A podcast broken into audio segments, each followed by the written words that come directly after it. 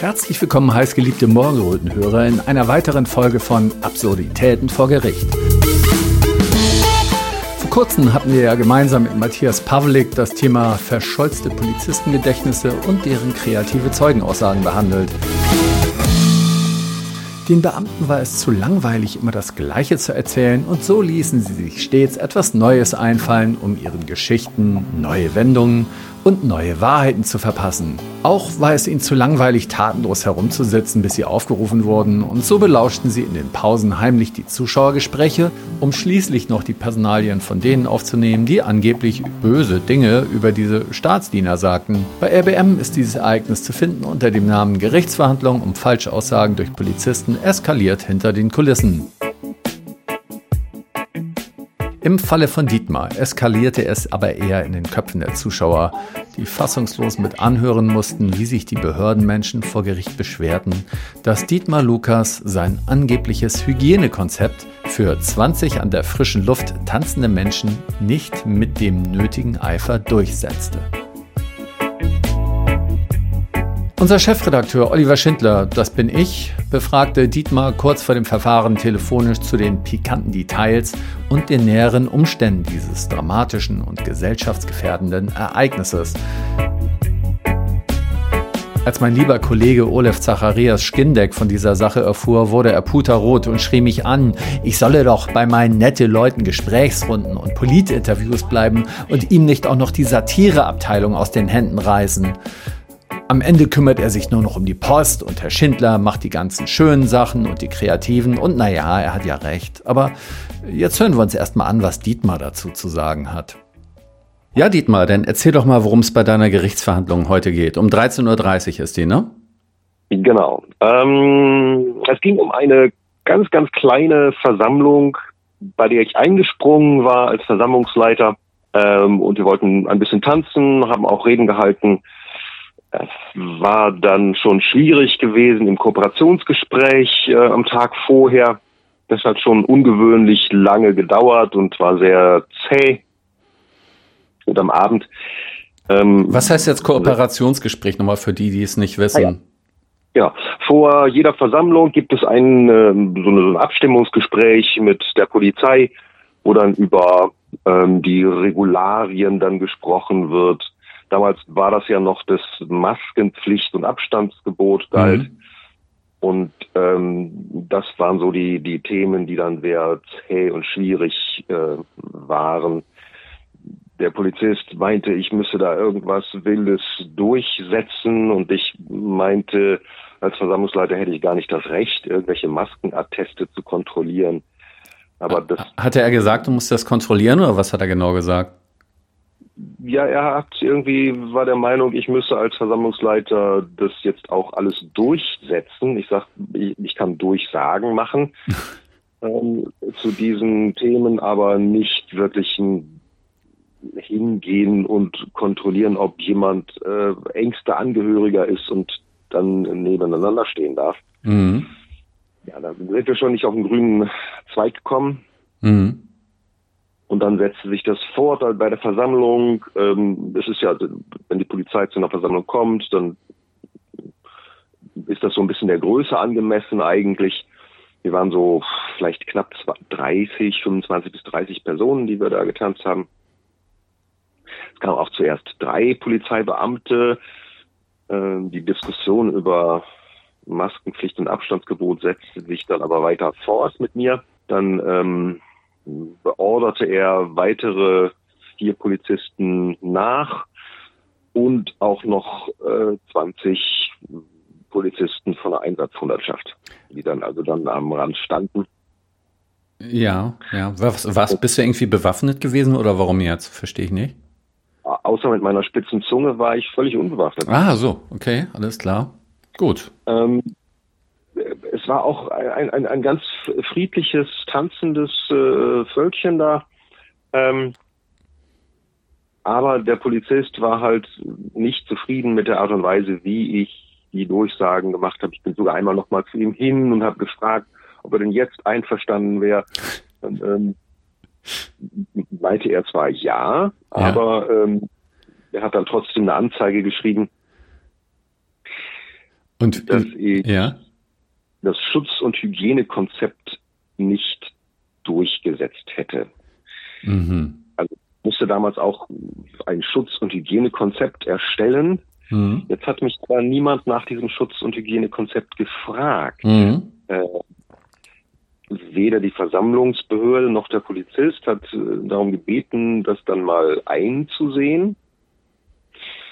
Aber ich soll angeblich dieses Schutz- und Hygienekonzept nicht durchgesetzt haben. Also das, das finde ich so die Realsatire dabei. Ich soll etwas nicht durchgesetzt haben, was aber keiner kennen konnte. Also das ist mir okay. so ein bisschen schleierhaft. Ja, ja, also Warum bei mir legt sich jetzt auch gerade ein Schleier über den Verstand. Ich äh, muss jetzt nochmal überlegen, du solltest ein Hygienekonzept erstellen. Genau. Und das war auch eine der, eine der Auflagen, die es mhm. damals so in, den Verordnungen gab. Ja, ne? So, die Leute in die Verantwortung nehmen, zusammenarbeiten, ja. ja. Genau. Mhm. Und ähm, das hattest du aber gar nicht gemacht oder ist nicht nachgefragt worden? Ja, das ist ja das, das übliche ähm, Durchsagen machen. Mhm. Ähm, es war draußen, es war so im Freien, da war also als äh, eine permanente Lüftung sowieso schon. Ähm, ja. Das war so mein, mein Hygienekonzept. Aber ähm, da wurde ich nie wirklich nachgefragt. Also ich musste das nicht schriftlich vorlegen. Mhm. Der Polizist hat dann, ist dann irgendwie davon ausgegangen, von einem Schutz- und Hygienekonzept, äh, dass er vermuten konnte, nur vermuten konnte, er hat es ja nie gesehen und hat dann eine äh, Ordnungswidrigkeitsanzeige geschrieben. Ich hätte dieses vermutete Schutz- und Hygienekonzept nicht durchgesetzt. Mhm. Gut. Dafür und soll ich jetzt 1000 Euro bezahlen. Ja, ähm, du hattest dann noch irgendwie etwas gesagt. Äh, höhnische Durchsagen sollst du angeblich gemacht haben. Ja, ja, ja. Also ähm, ich hätte zwar Durchsagen gemacht, mhm. aber ich hätte für mich heißt das, ich habe dieses äh, Schutz- und Hygienekonzept, was ich erstellt habe, tatsächlich auch gemacht. Mhm. Ähm, aber das hätte ich, ich, mein ganzer Tonfall in der Kommunikation mit dem Polizisten wäre höhnisch gewesen. Ach, in der Kommunikation mit dem Polizisten oder jetzt die Durchsagen oder beides? Und beides, beides. Beides, ja. Und da ja. haben Sie kein Verständnis für gehabt. Weil ich muss ja, ich muss ja jetzt mal sagen, ähm, die wissen ja genau, dass wir, die wissen ja genau, dass damals gegen das demonstriert ist, was man dann auch noch durchsetzen sollte. Das heißt, ihr hattet gegen die Hygienemaßnahmen demonstriert und dann ist euch noch aufgesetzt worden, dass ihr diese Hygienemaßnahmen durchsetzen solltet, gegen die ihr demonstriert. Ja, das ist ein bisschen so, als würde ich eine Tierschutzdemo machen und hätte als Auflage, jeder muss sich einen blutenden Hund über die Schulter legen.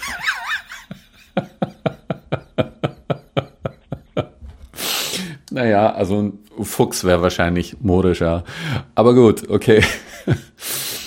äh, ja, gut, da muss ich mich jetzt erstmal von erholen. Danke. ähm, genau, also ähm, das muss man nochmal ganz klar sagen. Es wird da also von dir erwartet, dass du in einem sachlichen Tonfall vielleicht auch noch unterstützend etwas sagst, wovon die genau wissen, dass du es eigentlich nicht unterstützt. Ne? Darum geht es bei äh, dieser Geschichte. Ja, und, ja. und weil du das so nicht gemacht hast, musst du jetzt 1000 Euro Strafe zahlen. Ich muss das hoffentlich nicht zahlen, dafür gibt es ja die Verhandlung in der ich dann hoffentlich äh, darlegen werde können, dass das ähm, kein Hand und Fuß hat, diese ähm, Ordnungswidrigkeit. Ist das die erste Verhandlung? Oder bist du schon in der zweiten Instanz jetzt? Es ist äh, das allererste Mal, dass ich als Angeklagter vor Gericht bin. Also in meinem ganzen Leben. Es ist die erste, äh, erste Instanz, es ist das erste Verfahren. Ah, gut. Ja, dann würde ich mal sagen, dann gucken wir uns das nachher mal gemeinsam an. Du von etwas näher und ich von der Zuschauerbank. Und ja, dann werden wir mal sehen, was dabei herauskommt, ne? Ja, ich bin auch mal sehr gespannt. Also eigentlich hätte ich erwartet, dass die äh, Richterin das Verfahren schon vorher einstellt, mhm. aufgrund der Absurditäten, äh, in, die, in den Verlauf. Aber vielleicht möchte sie einfach nochmal ähm, alle Beteiligten kennenlernen und sich das Schauspiel nochmal von ganz nah auch selber anschauen. Ja, vielleicht ist sie einfach ein kontaktfreudiger Mensch, der gerne auch andere kontaktfreudige Menschen kennenlernt, ne? jetzt wo man wieder Kontakt haben darf. Gut. Ja. Ich bin ganz gespannt. Denn bis nachher kann ich dann nur sagen, ne? Bis nachher. Tschüss. Okay, tschüss. Oliver. Radio Berliner Morgenröte hat keine Sponsoren und keine Werbung. Wir sind komplett unabhängig und müssen es niemandem recht machen. So macht die Arbeit Spaß und ist erfüllend und da haben wir alle was davon. Wenn jeder von euch hin und wieder was spendet, können wir noch lange weitermachen und immer wieder neue kreative Formate für euch entwickeln. Der Spenden-Button ist unten am Ende der Webseite. Danke, dass ihr mitmacht. Das Verfahren lief denn doch länger, als ich dachte. Die Richterin war anfangs noch gut gelaunt und blickte dem Geschehen mit einem freundlichen Lächeln entgegen. Vermutlich vermutete sie, dass wir die ganze Geschichte schnell hinter uns bringen würden und sie flott in die Mittagspause abdampfen konnte. Zweieinhalb Stunden später merkte man ihr deutlich ihre Unterzuckerung an. Ich weiß nicht, warum es Richter nicht mehr erlaubt zu sein scheint, zwischendurch mal einen Snickers zu naschen, denn in diesem Fall führte es dazu, dass nicht alle Zeugen angehört werden konnten und die Verhandlung vertagt wurde. Dietmar war wirklich toll angezogen und gut vorbereitet und nur an einer Stelle hatte die Richterin Anlass zu sagen, das tut jetzt nichts zur Sache. Also da ist ihr Kopf aber auch schon so ein bisschen auf den Tisch gesunken. Ähm, das war an der Stelle, wo er den Beamten fragte, ob er nach den heutigen Erkenntnissen zur Maskenpflicht im Freien noch genauso entscheiden würde wie damals. Er konnte dann noch erwidern, natürlich, es war ja Vorschrift, aber dann kam halt die Richterin dazwischen, so dass das Thema nicht weiter erörtert werden konnte. Bevor ich euch jetzt ein paar Stellungnahmen der Zuhörer vorspiele, bitte ich um Verständnis für deren Aufgewühltheit. Zweieinhalb Stunden mussten sie mit anhören, wie mit tiefem Ernst darüber gesprochen wurde, welchen Tonfall Dietmar den angeblich sehr verständnisvollen und geduldigen Polizeibeamten gegenüber angeschlagen hatte und wie weit er denn nun 20 tanzende Leute im Freien genug angehalten hatte, sich Masken dabei aufzusetzen und den Abstand zu wahren.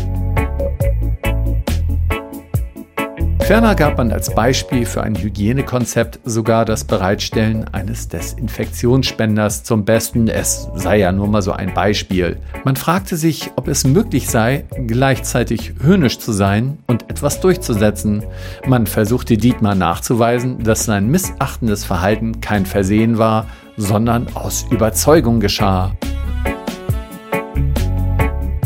Ja, und was außerdem schmerzhafte Erinnerungen weckte, als beschrieben wurde, dass die Polizisten zufällig kreuzende Passanten, die sich dann auch noch dazu stellten und die Musik hörten, aufforderten, sich die Maske aufzusetzen oder sich vom Platz zu entfernen. Auch da hatten wir alle Déjà-vus, die wir eigentlich nicht haben wollten. Wir sahen Bilder, die wir eigentlich nicht mehr sehen wollten, vor unserem inneren Auge. Ach ja, und möglicherweise war das Verhältnis Musik und Redebeiträge ja nicht ausgewogen genug. Am Ende ließ Dietmar es sich übrigens nicht nehmen, nochmal daran zu erinnern, dass die Versammlungen im Treptower Park vorher, also bis zu diesem Tag, störungsfrei verliefen. Also ohne Störer. Jetzt hören wir aber nochmal in die Gespräche nach der Gerichtsverhandlung rein. So, ähm, also. Äh, die haben, nein, die haben endlich mal Macht bekommen. Endlich durften sie mal was bestimmen. Darf, darf ich das so senden? Ich habe ich hab das jetzt aufgenommen. Also sind alle sehr aufgeregt hier. Die Verhandlung hat wirklich sehr lange gedauert. Und ja, Dietmar hat seinen ersten Schritt auf dem Weg zu einem Staranwalt gemacht. Auf jeden Fall. Danke, hast eine gute Figur gemacht, Dietmar. Ähm, so, fragen wir erstmal Uta. Uta, wie, nee, wie geht's dir mit der Verhandlung? Äh, ich, ich, bin entsetzt über, darüber, was in diesem Land los ist, dass man es tatsächlich Steuer, mit Steuergeldern hier zweieinhalb Stunden den, die, die Leute damit beschäftigt, über 20 tanzende Menschen, die nicht durchgehend eine Maske getragen haben. Zu verhandeln. Draußen. Draußen. Zumal. Hallo, und der, und der Versammlungs und dann kommst du. Und der Versammlungsleiter hätte einen höhnischen Unterton gehabt in seinen Durchsagen äh, Abstand und Maske. Höhnischer Unterton. Darum geht es hier. Und dafür sollte 1000 Naja, Euro nicht nur bezahlen. höhnischer Unterton, sondern auch in Fragestellungen, der, Ma- also sozusagen. Dadurch. Und ich meine, hallo, die stellen das Ganze sowieso in Frage, deswegen machen wir eine Demonstration. Und wenn ich eine Ansage mache, dann mache ich diese Ansage, weil die Polizei es will. Das sagen wir auch immer. Die Polizei möchte, dass ich diese Ansage mache. Und ich kann doch alles in Frage stellen. Das ist doch, deswegen machen wir doch diese Demo. Warum darf ich denn das nicht in Frage stellen? Das finde ich irgendwie äh, das Absurdeste überhaupt.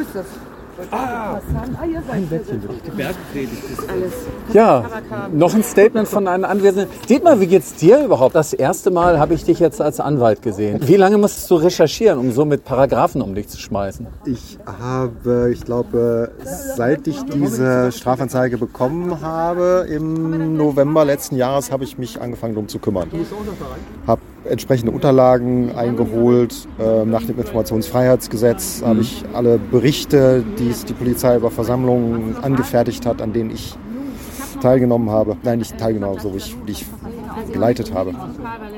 Also es war schon, war schon aufwendig, durchaus. Aber ich habe es jetzt nicht durchgängig gemacht, sondern immer wieder so schubweise. Ich kenne dich ja jetzt hin und wieder als Mensch, der auch ganz gerne mal Ironie benutzt.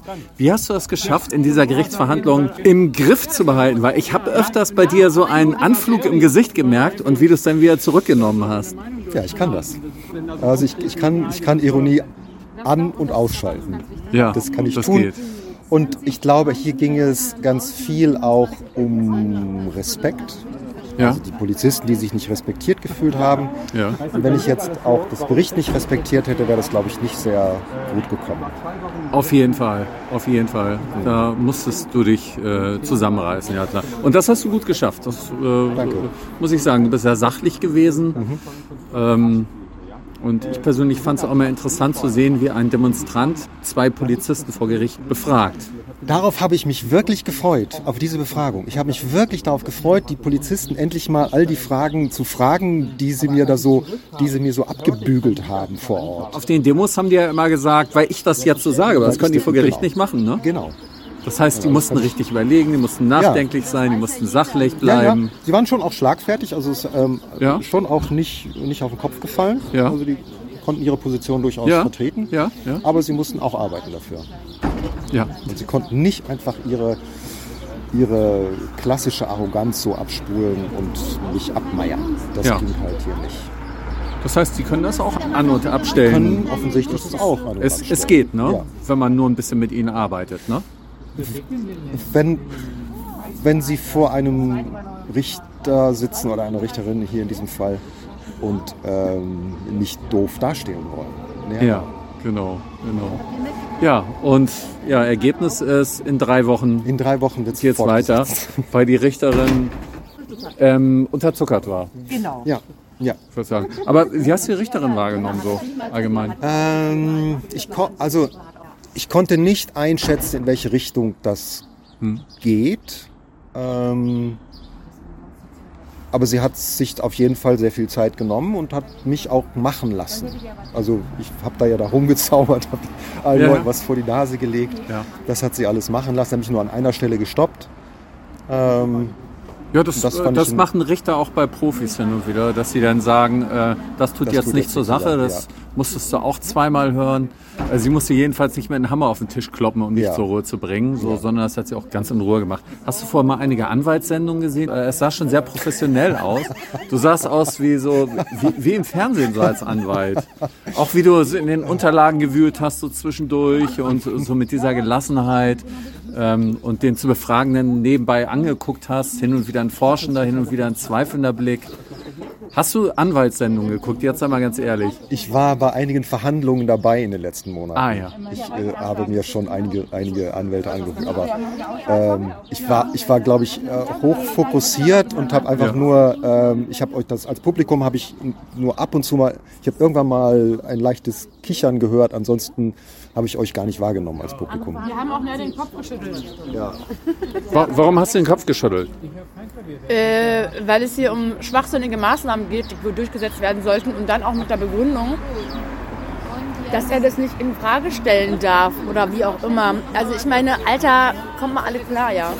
Gut, mit dem Statement von Shelale, Alter, kommt mal alle klar, gehen wir wieder zurück ins äh, Sendestudio und freuen uns auf den weiteren Verlauf der Verhandlungen.